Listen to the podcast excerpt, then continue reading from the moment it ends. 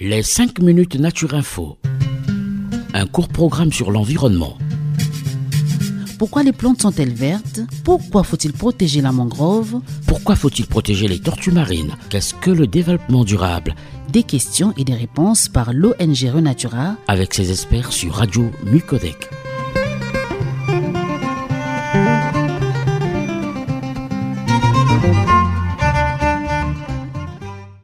Chers auditeurs, bonjour.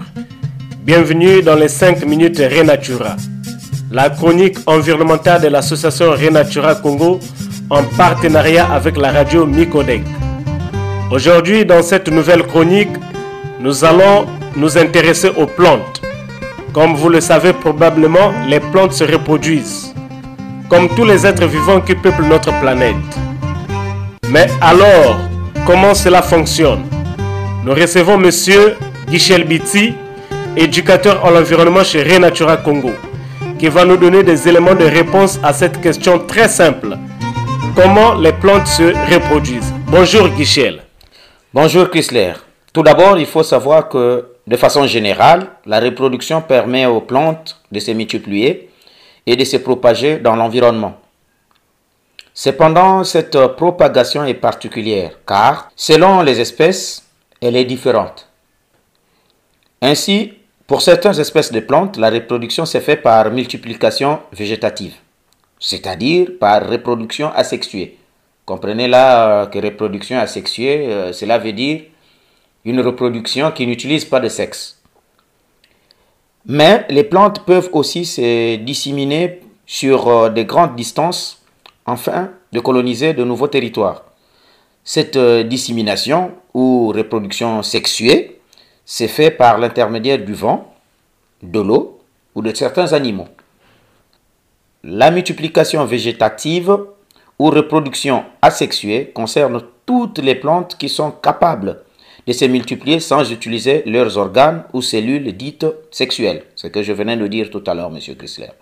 En effet, certaines plantes se multiplient de manière asexuée en utilisant des tiges horizontales souterraines que l'on appelle euh, des rhizomes. Ces rhizomes vont donc avancer horizontalement sous la terre pour produire euh, des clones des plantes. Ces types de reproduction concernent par exemple le gingembre, donc euh, ce qu'on appelle couramment le tangawis. D'ailleurs, puisque nous parlons du gingembre, j'aimerais profiter de cette chronique pour casser une idée reçue. Le gingembre est bien une tige et non une racine comme beaucoup les gens le pensent. Je vous invite à regarder de même les gingembre que vous avez à la maison.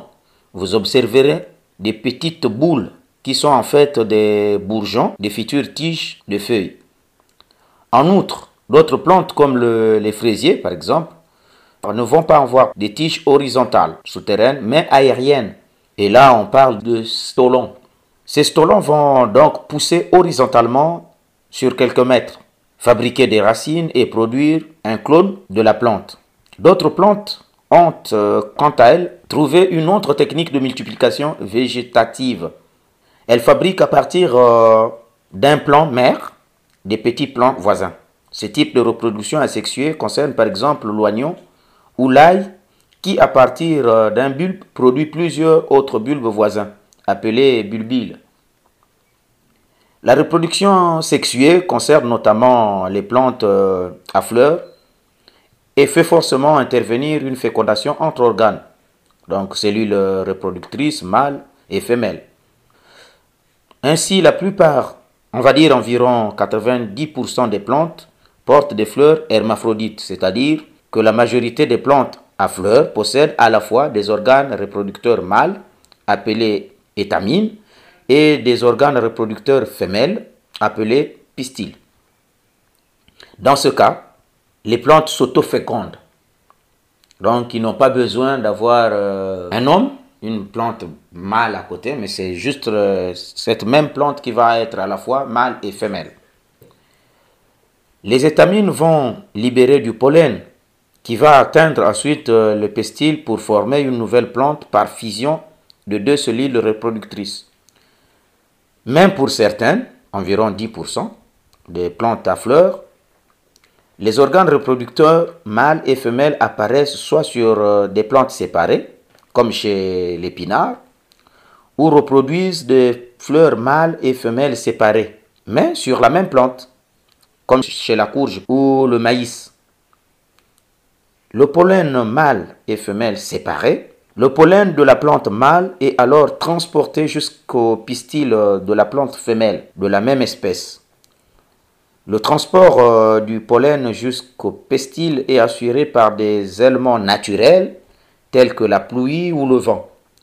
Ce transport est aussi et surtout assuré par les animaux et notamment les insectes dits pollinisateurs, comme les abeilles par exemple. Ces insectes pollinisateurs permettent la reproduction de plus de 200 000 espèces végétales à travers euh, le monde entier.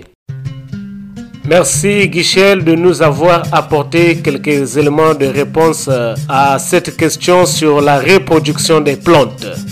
Nous ne pourrions achever cette chronique sans remercier la radio Micodec qui est notre partenaire.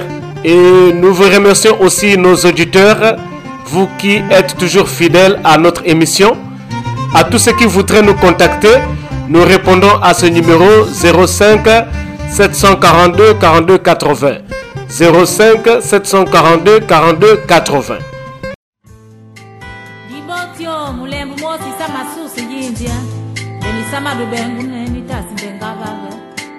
Est-ce que oui, diable, tu viens de faire pour moi? Est-ce que oui, diable,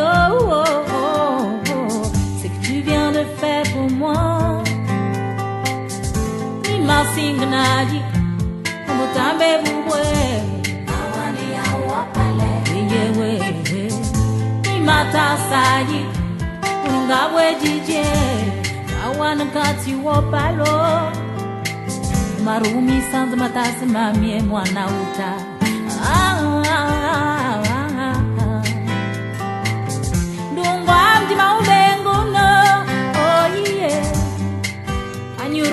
Oh, takendenge ndungwa mjima